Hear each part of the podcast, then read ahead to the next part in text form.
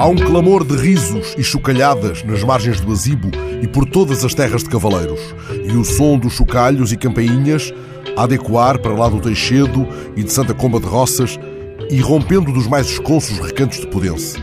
São os sinais da festa ancestral, sempre retomando a tradição cujas origens se perdem no tempo, desde antes de haver albufeira para os veraneantes que chegam de longe e se maravilham quando entram na Casa dos Caretos a ver as máscaras de nariz pontiagudo feitas em couro ou madeira ou latão.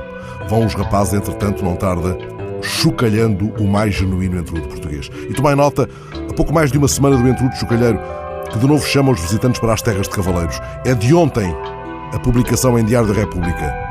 A festa de Carnaval dos Caretos de Pudense está inscrita no Inventário Nacional do Património Cultural e Material. A decisão estava já tomada há um ano pela Direção-Geral do Património Cultural, agora é oficial. O Entrudo Chocalheiro ganha fôlego para a candidatura a Património Imaterial da Humanidade. A associação criada em 85 para a defesa do Carnaval de Pudense tem agora muito que chocalhar. Por isso, já este ano, os caretos chamam-nos para incursões fora do perímetro da aldeia, sacudindo a pasmaceira pelos formidáveis recantos do Geoparque Mundial da Unesco que os rodeia. Há de ser um corrupio pela A4 acima de Mirandela. Não vos descuideis das placas, entretanto. Em chegando a Pudense, deveis descontrair-vos, senhoras, em vossos atavios e em vossos atavismos, se for o caso. Agora, até já os facanitos chocalham. Entrai, pois, na festa sem receio. É o entrudo chocalheiro.